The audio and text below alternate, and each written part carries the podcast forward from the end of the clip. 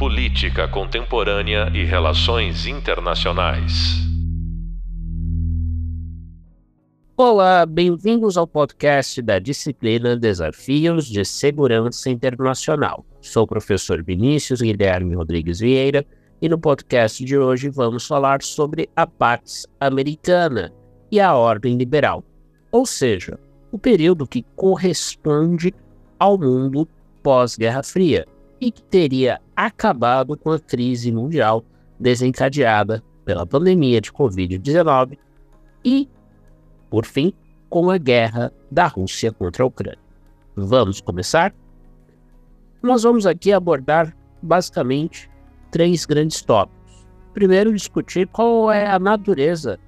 a estrutura dessa ordem liberal e pensar nas suas origens não no pós-Guerra Fria, mas no período muito anterior, o pós-Segunda Guerra Mundial, e como essa opção de ordem liberal reflete uma preocupação com o indivíduo, e essa preocupação com o indivíduo reflete, sobretudo, um foco em direitos humanos. Depois, vamos abordar a consolidação desse discurso liberal, com foco no empoderamento individual com o fim da Guerra Fria e como que isso acabou por impactar a noção de guerras justas, ou seja, toda aquela busca por intervenções no contexto de domínio dos Estados Unidos na política internacional na transição do século XX para o século XXI. E por fim, vamos discutir por que justamente essa ordem liberal é contestada por potências emergentes e não ocidentais, como a China e Rússia, mas até mesmo por países que têm certas afinidades com o Ocidente, em particular em termos de regime político doméstico, como é o caso do Brasil e Índia, que são democracias, sem dúvida, com suas imperfeições, mas que se assemelham bastante na estrutura política interna aos países ditos desenvolvidos, inclusive os Estados Unidos. Em relação ao primeiro tema, a ordem liberal e suas origens no pós-Segunda Guerra Mundial. Temos um debate acadêmico entre teóricos de relações internacionais que aponta a origem dos princípios do liberalismo justamente como uma reação aos horrores daquele que foi até hoje o maior conflito armado da história da humanidade. A necessidade de proteger os indivíduos, independentemente da sua cidadania, da sua nacionalidade perante a tentação autoritária dos estados, é o que teria dado origem à chamada ordem liberal. Outra interpretação vai colocar a ordem liberal, ou seja, a ordem surgida após 45, com ênfase em fatores como o multilateralismo, fatores como as organizações internacionais, como um meio de impedir que as grandes potências voltassem a se degladiar por influência no cenário global. O fato é que tanto o congelamento da ordem internacional quanto o empoderamento dos indivíduos vai lado a lado. Primeiro, porém, temos a ênfase no congelamento das estruturas de poder que emergem pós-derrota do nazifascismo na Segunda Guerra Mundial. As potências vencedoras, ou seja, Estados Unidos, Reino Unido, França, Rússia e China, com diferentes sistemas políticos, Estados Unidos, Reino Unido e França, um sistema muito mais próximo do que hoje entendemos ser o liberalismo. China, a época ainda antes da Revolução Comunista, e claro, no contexto não falávamos de Rússia, mas de União Soviética, temos ali o sistema comunista socialista. No caso da União Soviética e pós 49, no caso da China, também o mesmo sistema. Ambos, porém, se opõem aos horrores do nazismo e do fascismo, ou seja, a ideia de que teríamos de ter ali uma limpeza étnica, uma limpeza do ponto de vista racial, como foi o caso da infame campanha de Adolf Hitler contra o povo judeu e outras minorias, como, por exemplo, os ciganos. O Holocausto é uma verdade histórica indiscutível e demonstra o ápice desse período de horror. Tanto liberais quanto socialistas buscam, portanto, superar essa era de horror. Não se trata simplesmente de apagar o autoritarismo da história, até porque tanto o lado ocidental, seja na forma de colonização, quanto o lado oriental, seja na forma de regimes autoritários, de cunho socialista, eles ainda são bastante centralizadores e oprimem, sem dúvida, minorias, opositores, mas sem, claro, a sistemática propiciada pelo nazismo, na sua lógica horrenda de solução final, simplesmente cometer aquilo que passou a ser definido no pós-segunda guerra como genocídio, ou seja, a eliminação completa de um povo, não apenas de sua cultura, mas a eliminação física, ou seja, a extinção de determinado grupo étnico racial. Então, não apenas basta o mundo ter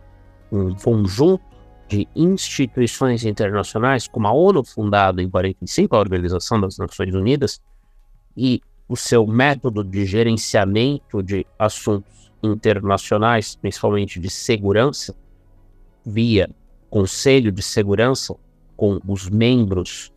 não permanentes, mas sobretudo com os membros permanentes, que são as cinco potências das quais falamos até agora, ou seja, Estados Unidos, França, Reino Unido, China e a União Soviética, assento este que foi herdado pela Rússia no pós-Guerra Fria, mas nós temos também a necessidade de proteger os indivíduos. E só bem em 48, quando é concluída e aprovada a Declaração Universal dos Direitos Humanos. A declaração ela procura um equilíbrio entre aquilo que posteriormente será definido como direitos individuais e direitos coletivos. Os direitos ditos individuais, eles vão ser defendidos sobretudo pelos Estados Unidos e seus aliados ocidentais, porque são chamados direitos civis e políticos que ganham um tratado específico na metade dos anos 60. Mas esses direitos já estavam ali, ainda que de maneira pouco definida, na Declaração Universal, prevendo, por exemplo, respeito às liberdades individuais, alguma forma de participação política, ainda que não fosse por vias democráticas. Também, nos meados dos anos 60, temos a aprovação de um tratado específico para os chamados direitos econômicos, sociais, culturais, que foi a ênfase buscada por países. Do bloco socialista, liderados então pela União Soviética, a própria China, ela é partidária desse posicionamento, ainda que a época ela não tenha a China comunista representação no Conselho de Segurança da ONU e na ONU como um todo, quem representa o governo da China é o governo de Taiwan, que hoje é visto como província rebelde pela China e não é reconhecido pela comunidade internacional como um país à parte desde 71, quando os Estados Unidos e a ONU passam a reconhecer como governo legítimo chinês o governo comunista de Pequim. Então, recapitulando, nessa divisão entre direitos individuais e direitos coletivos, de um lado os direitos civis e políticos e de outro lado os direitos econômicos, sociais e culturais, é que o discurso de direitos humanos está estruturado inicialmente. Como diria o acadêmico americano Samuel Moyn, trata-se da última utopia da humanidade. Porque nós temos toda uma tentativa desde o Iluminismo, ou seja, desde o fim do século XVIII com a Revolução Francesa, de promover igualdade, liberdade, fraternidade entre as pessoas das mais diversas origens. Isso, porém, só ganha corpo, de fato, internacionalmente, no pós Segunda Guerra Mundial, e a partir dos anos 70 com a criação de tratados específicos. O mais exemplar deles foi aprovado em 79, que é a CEDAW, uma convenção focada especificamente nos direitos das mulheres. Antes disso, ainda nos anos 60, como reflexo da luta por direitos civis de não brancos nos Estados Unidos, a aprovação da Convenção de Eliminação de todas as formas de discriminação racial. Portanto, temos aqui todo um arcabouço que pretende não apenas proteger a individualidade de modo abstrato, mas, à medida em que a Guerra Fria avança e um lado da Guerra Fria, o lado socialista, usa lacunas existentes nos países ocidentais para fustigá-los em termos de direitos humanos, notadamente o persistente racismo, sobretudo nos Estados Unidos, mesmo após a aprovação dos direitos civis em 64, enquanto os Estados Unidos apontam justamente a falta de liberdades políticas individuais nos regimes de partido único, Partido Comunista, no leste europeu, União Soviética e China, temos aqui um espaço para que haja um crescente, se não consenso, mas um ponto de mínima convergência entre as nações, que é a necessidade de pensar em regulações específicas de direitos humanos para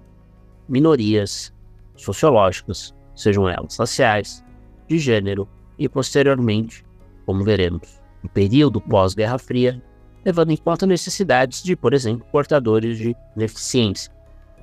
Neste estágio, você deve estar se perguntando: tudo isso tem a ver com desafios de segurança internacional. Ora, todas essas provisões específicas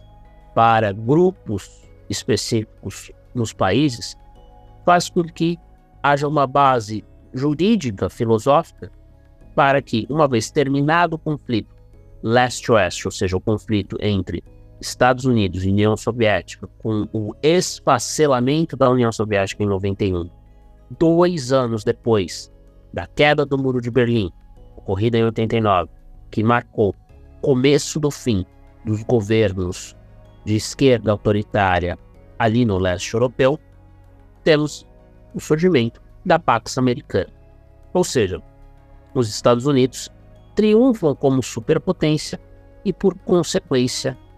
todos os valores associados, ainda que de maneira um tanto quanto hipócrita, à experiência política americana, que sempre enfatizou muito esse direito individual de se proteger da potencial e persistente tirania do Estado. Como que isso se projeta no campo internacional? Ora, se voltarmos a aproximadamente 30 anos, nos anos 90, temos os Estados Unidos promovendo uma série de medidas em nome dos direitos humanos. Intervenções humanitárias. Pense ali 93, 94, crise do Haiti. Estados Unidos mandam tropa em nome da preservação dos direitos fundamentais dos indivíduos que eram ali esmagados por uma ditadura instaurada após um golpe de Estado, remoção de um governo constituído. Uma atitude muito diferente daquela que os próprios americanos tiveram durante a Guerra Fria, em que eles apoiaram regimes ditatoriais, em particular na América Latina, como parte da estratégia de contenção do comunismo ao redor do mundo. Mais do que talvez é o caso do Haiti, que ilustra muito bem força desse discurso liberal, são os conflitos nos Balcãs pós-desintegração da Iugoslávia ao longo dos anos 90. O massacre de Srebrenica, onde hoje é a Bósnia Herzegovina, nós temos ali um caso emblemático que, diante dos horrores observados, constitui-se toda uma série de ações para intervir militarmente naquela região do mundo com tropas apoiadas pela OTAN, Organização do Tratado do Atlântico Norte, a aliança militar ocidental liderada pelos Estados Unidos. Daí a noção de guerras justas, ou seja, a relativização, se não definitiva, mas a época aparentava ser definitiva, do principal fundamento das relações internacionais desde o surgimento do sistema de Estados-nação, Estados soberanos, pós-paz de Westfália, na Europa, em 1648, a relativização da soberania. Passa a se discutir claramente o direito às chamadas intervenções humanitárias, interessantemente capitaneadas sempre por países ocidentais, que agiriam em nome da estabilidade internacional, em nome da comunidade internacional. Mas isso não se deu sem críticas. Isso representava ali uma continuidade, segundo alguns teóricos mais críticos, mais à esquerda, uma continuidade do princípio do white man's burden. Em bom português, isso quer dizer o fardo do homem branco. Ou seja, tal como o colonialismo, transição do século XIX para o século XX, foi justificado em nome da necessidade de espalhar pelo mundo a civilização sob os moldes ocidentais europeus, da mesma maneira, os direitos humanos, a necessidade de implantar democracias seria imposta à força dentro dessa lógica dos anos 90. Não é à toa que tanto os Estados Unidos quanto a OTAN, à época, são caracterizados por diversos acadêmicos, inclusive aqueles que apoiavam esse tipo de ação, como uma espécie de polícia do mundo, com grande poder militar, mas sem um inimigo claro, os Estados Unidos teriam ali o papel de fazer valer aquilo que seria o mais apropriado na visão ocidental e numa visão calcada, sobretudo, na ênfase dos direitos individuais no âmbito dos direitos humanos, de modo a levar democracia e liberalismo ao redor do mundo. Portanto, o fim da Guerra Fria traz aqui uma situação em que as ideias liberais triunfam. E com esse triunfo das ideias liberais, obviamente, uma força desproporcional concentrada nas mãos do Ocidente e dentro do Ocidente, nas mãos dos Estados Unidos. Porém, como alguns dizem em teoria de relações internacionais e em teorias de ciências sociais como um todo, na ausência de um inimigo externo, a tendência é que o inimigo surja de dentro. E qual é esse inimigo que surgiu para contestar essa paz americana?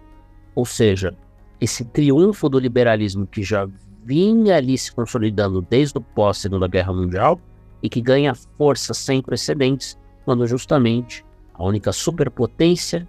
que sobra pós-Guerra Fria, com declínio e eventual dissolução da União Soviética, são os Estados Unidos, que ao longo de sua história, com vários problemas, reitero, principalmente em relação a minorias raciais, mas sempre procuraram defender proteção do indivíduo perante a força do Estado. Esse inimigo interno, depois vamos explorar isso em outros podcasts, outras conversas, é o terrorismo. terrorismo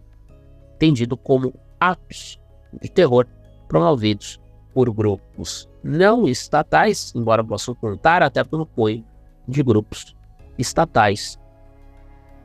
praticando atos de terror contra populações civis, ou seja, uma guerra não convencional. E por que, que a gente diz que o terrorismo surge de dentro? Ora, há uma série ali de atentados, não apenas perpetrados por, por exemplo, fanáticos islâmicos, que usam ali uma interpretação muito específica da religião muçulmana para promover ali uma anticruzada contra o Ocidente, já que o poder dos americanos à época é entendido, junto, claro, com o poder dos aliados europeus de Washington, como uma continuidade daquilo que tinha se passado há praticamente um milênio, que foram que as cruzadas, a reconquista de territórios ali no começo do segundo milênio, né, por volta pós ano mil, de territórios que são sagrados para o cristianismo, o judaísmo, mas que à época já estavam sob controle muçulmano, ou seja, a Terra Santa, onde hoje está Israel, Palestina. Então nós temos ali isso vindo de dentro do sistema, porque o sistema tinha se tornado algo único nessa narrativa americana, nessa narrativa ocidental. Então, na ausência de um Estado capaz de competir com a única potência num cenário de unipolaridade sobre os mais diversos aspectos, o aspecto ideacional, mas sobretudo o aspecto militar, os Estados Unidos não tinham nenhum rival, claro, à época, com o fim da União Soviética, ainda que houvesse outros países ali com armamentos, como há até hoje, nucleares. Então, nós temos um contexto todo favorável ao surgimento desse tipo de desafio interno, que, como já falei, depois será detalhado ao longo do curso. Por hora, é importante ter em mente que esse foi apenas o começo ali do fim da Pax Americana. Muitos colocam fim da Pax Americana em 2001, com 11 de setembro, Al-Qaeda de Osama Bin Laden atacando os Estados Unidos no seu território continental nos 48 estados contíguos, algo que sequer, por exemplo, tinha acontecido por parte dos países do eixo, Japão, Itália e Alemanha nazista, contra o território americano. Apenas Pearl Harbor, que fica lá no Havaí, foi atacado pelos americanos, além, claro, de bases americanas em outras partes do mundo. Posteriormente, o ataque de Pearl Harbor em 41. Então, ali demonstrou-se que o Império Americano, esse Império liberal, estava vulnerável. E os anos seguintes vão demonstrar isso, porque enquanto os Estados Unidos gastam horrores para combater a Al-Qaeda, primeiro no Afeganistão e depois aproveitando-se da comoção provocada dentro dos Estados Unidos pelos ataques de 11 de setembro, fornecem justificativas erradas, para não dizer mentirosas, para invadir o Iraque, então dominado pelo ditador Saddam Hussein em 2003, os Estados Unidos investem em conflitos enquanto China e outros mercados surgem. Isso é apenas uma transformação econômica, que, à época, é concebida como algo que não necessariamente iria desafiar a centralidade dos Estados Unidos como potência hegemônica. Porém, pós-crise de 2008, nós temos um mundo em desenvolvimento ainda persistindo com altos índices de crescimento, enquanto o mundo ocidental patina e fica relativamente estagnado. Isso dá margem para que países como a China, mas também outros que não chegaram a comprar totalmente a narrativa liberal americana do pós-Guerra Fria, notadamente a Rússia, principal estado sucessor da União Soviética, passem a contestar cada vez mais essa dita ordem liberal. Contestando, por exemplo, o direito à intervenção que os países ocidentais, não apenas os Estados Unidos, mas sobretudo o Reino Unido e França, tinham se arrogado depois do fim da Guerra Fria. Um exemplo disso ocorre no começo dos anos 2010, quando temos a chamada Primavera Árabe e a queda de governos ditatoriais, como por exemplo o da Líbia. Reino Unido, França e Estados Unidos formam uma coalizão para intervir na Líbia. Isso é duramente oposto por China e Rússia. O próprio Brasil, à época, tenta entrar nesse debate advogando não para a doutrina de responsibility to protect, ou seja, responsabilidade de proteger, uma referência ao dever que, em tese, a comunidade internacional, sempre ali dos membros da comunidade internacional, interessantemente, os países ocidentais, militarmente mais fortes, membros permanentes do Conselho de Segurança da ONU, eram os que costumavam liderar esse tipo de intervenção que removia ditadores, combatia terroristas em nome de uma suposta proteção das populações locais. Portanto, nós temos ali o começo daquilo que pode ser entendido como uma contestação dessa ordem liberal, ou seja, da primazia do direito individual sobre o direito dos estados. Ou seja, o liberalismo, plano internacional, começa a entrar em declínio. Tanto que hoje, claramente, China, para não citar a Rússia, fazem o que bem entendem dentro de seus territórios. Não que não fizessem ali no pós-Guerra Fria, mas estavam sob um escrutínio muito mais rígido, não apenas por parte de governos ocidentais, mas por parte de ONGs da sociedade civil transnacional, baseada no Ocidente, Europa, Estados Unidos, sobretudo, e que monitorava, por exemplo, eleições, situação de criminosos, situação de presos políticos em países não ocidentais. Até hoje, esse monitoramento é realizado. Porém, há um temor muito menor por parte de governos ditos autoritários, fora do Ocidente, de que esse tipo de estratégia, como se convencionou chamar na literatura de naming and shaming, ou seja, nomear e expor, né, colocar sob vergonha, tenha efeito na vontade desses países de submeter minorias a seu julgo aquilo que eles consideram ser o mais apropriado para o poder estatal. Exemplo disso, na China contemporânea, é toda a situação do povo uigur, que é um povo etnicamente distinto, na maioria Han chinesa, que tem ligações os povos da Ásia Central e são muçulmanos, estariam passando, segundo os melhores relatos, por um processo de aculturação forçada, para não dizer genocídio cultural.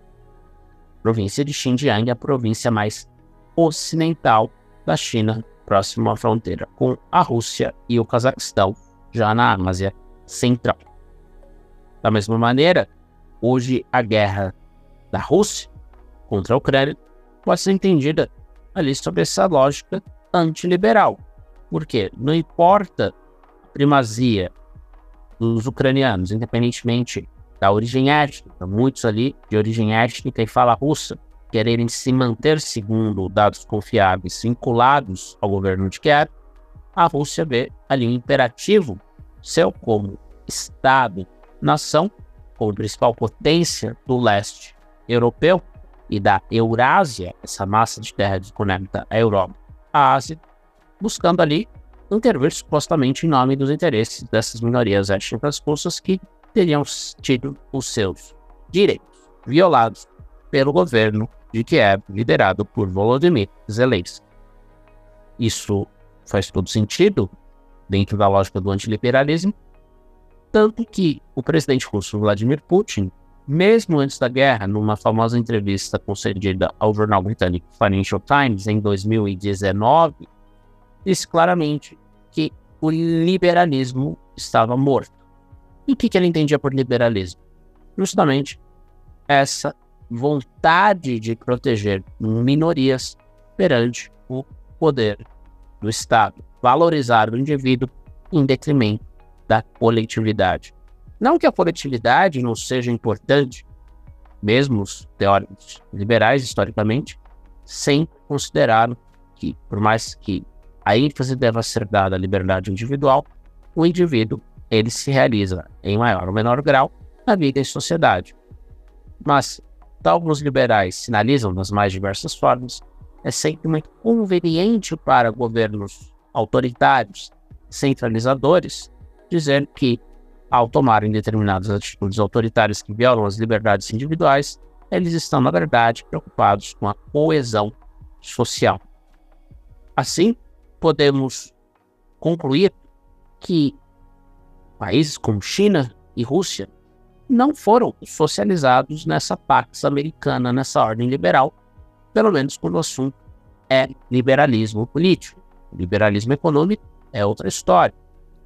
Claramente, Rússia e China aderiram de forma bastante sólida ao capitalismo internacional e dele tem se beneficiado, pelo menos desde a queda do Muro de Berlim, no caso da China, desde ali das reformas econômicas que começaram no fim dos anos 70 e que permitiram à China sobreviver à maré dos anos 80 anti-governos socialistas. Outros países do leste europeu, mais antiga União Soviética, não tem mais o monopólio do Partido Comunista, algo que ainda existe na China. Então, a experiência da Pax Americana indica que é muito complicado um único país concentrar tamanho, número de recursos militares e recursos ideacionais, porque inevitavelmente acabam por surgir desafiantes a essas ideias, como surgiram os grupos terroristas com alcance transnacional, no que eles não existissem antes, mas o alcance deles e o temor que eles provocam aumenta durante esse período da Pax Americana e posteriormente, com o declínio econômico relativo do Ocidente, a ascensão de países com propósitos, ideias, concepções de mundo claramente muito mais vinculadas à soberania estatal do que às liberdades individuais. Isso quer dizer que, no contexto atual, a ordem liberal está morta? Como diria o grande teórico acadêmico de relações internacionais John Mersheimer, talvez o principal pensador realista, ou seja, que enfoca a dinâmica dos estados e entre estados na análise das relações internacionais, a ordem liberal internacional está morta. E teria morrido não em 2008, não em 2001, nem mesmo agora com a Covid, que, surpreendentemente, prejudicou, obviamente, o mundo todo, mas surpreendentemente fez com que o Ocidente se fechasse muito mais que a China, pelo menos no primeiro momento, a China mantendo aí grandes níveis de crescimento econômico em comparação ao restante do mundo, mesmo no período de crise, se tornando cada vez mais assertiva em opor-se a proposições ocidentais. Temos, então, nem a Covid, nem 2008, nem 2001, como eu já falei, mas nós teríamos tido, então, como marco do fim dessa ordem liberal e talvez da própria Pax americana, sem possibilidade de ressurgir, com a eleição de Donald Trump e o Brexit, a saída do Reino Unido da União Europeia. O referendo, para tanto, ocorreu em 2016, tal como a eleição do presidente Trump para governar os Estados Unidos em 2016, tendo ficado apenas um mandato presidencial em 2017 a 2021. Trump, principalmente mais do que o Brexit, marcaria o fim dessa Pax Americana de modo definitivo, mas sobretudo da ordem liberal, porque o grande apoiador, como se diz em inglês, sponsor dessa ordem, passou a defender posições que, de modo inequívoco, não estavam alinhados com os princípios do pensamento liberal. Não que os Estados Unidos, no passado, não tenham ali relativizado, como falei no caso do apoio às ditaduras da América Latina nos anos 60 e 70, os próprios princípios que eles diziam defender, ou que mesmo domesticamente os americanos tenham deixado de lado a questão racial. Pelo contrário, até hoje há muito racismo nos Estados Unidos que coloca em xeque a noção de democracia liberal naquele país e ao redor do mundo, e da margem para que seus críticos avancem, inclusive, sobre as qualidades desse tipo de organização política, domesticamente e internacionalmente. Temos, portanto, aqui no contexto do corte, temos, portanto, no contexto da eleição de Donald Trump em 2016, uma espécie de ruptura nos Estados Unidos com aquilo que vinha sendo praticado, pelo menos desde 89, 91 dos Estados Unidos, em maior ou menor grau, por um método ou por outro, parecia ali comprometido com a difusão de valores liberais, entendidos como relacionados ao empoderamento de minorias, ou pelo menos à promoção de direitos individuais, civis e políticos, como, por exemplo, inviolabilidade, correspondência, liberdade de expressão, e com Trump há uma espécie de isolacionismo, se não isolacionismo, uma recusa em aceitar a explorar aquele que talvez internacionalmente seja o principal princípio do liberalismo em termos de método de implementação e, portanto, de estabilização da ordem internacional. Falo do multilateralismo. Trump critica a ONU, critica acordos internacionais e faz com que os Estados Unidos lancem mão cada vez mais de ações ditas bilaterais para satisfazer seus interesses de política externa, inclusive rompendo uh, de maneira inédita com os países aliados da Europa Ocidental, que em grande parte se democratizaram e consolidaram suas democracias no pós-Segunda Guerra devido à influência americana. Portanto, a eleição de Trump marca o fim, se não do colapso, mas da irreversibilidade do declínio dessa ordem liberal. Tanto que esse presidente dos Estados Unidos, Donald Trump, demonstrou grandes afinidades com líderes autocráticos, inclusive o próprio Vladimir Putin. Portanto, algo que pode levar o mundo a enfrentar um declínio e aí sim definitivo da ordem liberal, não apenas irreversível, mas definitivo, seria o retorno aos Estados Unidos, Trump, em 2024, a eleição de qualquer governante que não seja comprometido, pelo menos, com o lado procedimental da dita ordem liberal. Lembre que no início aqui da nossa conversa, falei para vocês da estruturação da ONU. Parece que alguns líderes não querem sequer considerar uma ação concertada, ou seja, articulada no plano multilateral, e parece querer voltar o que? Ao mundo instável do século XIX. Um mundo em que sim, havia um concerto entre nações, oriundo do Congresso de Viena, que impôs a ordem na Europa pós-guerras napoleônicas em 1815, e no sistema internacional como um todo, mas o que é dividindo o mundo na prática em zonas de influência. Nós teríamos, portanto, agora, com a ascensão da China, consolidação do poder da Rússia novamente, na sua região de influência histórica, política, ou seja, o leste europeu. Isso deve se concretizar caso a Rússia vença a guerra contra a Ucrânia nós temos ali um retorno ao mundo pré-ordem multilateral, um mundo pré-ONU. Então, nós temos aqui a questão da ordem liberal em xeque, mas é importante ter também em mente uma crítica que vai até além mesmo daquela crítica que eu falei há pouco do John Mersheim. A ordem liberal, para alguns, sequer teria acabado, sequer para alguns ela teria existido em função das próprias contradições dos Estados Unidos, que também aqui reiterando um ponto que é importante que vocês tenham em mente, porque isso está sim relacionado com a capacidade de um país manter ou não a segurança internacional como hegemon, fazer fora das suas fronteiras aquilo que ele não faz dentro das fronteiras. Refiro-me aqui ao combate à discriminação racial, e não obstante mais de 50, quase 60 anos depois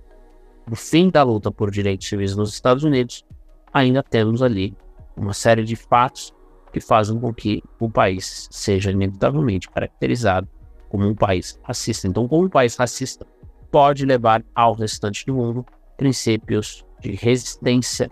à opressão, seja ela praticada pelo Estado, mas também por atores privados contra indivíduos. Como podemos dizer hoje, portanto, pessoal, a ideia de ordem liberal é profundamente contestável na teoria e na prática. E isso se torna ainda mais válido nesse contexto de grande instabilidade em que vivemos. No próximo podcast, vamos detalhar o maior indício dessa estabilidade nos últimos 30 anos, mais do que a crise da Covid, temos de pensar o quê? Na guerra da Rússia contra a Ucrânia. Até a próxima, até mais.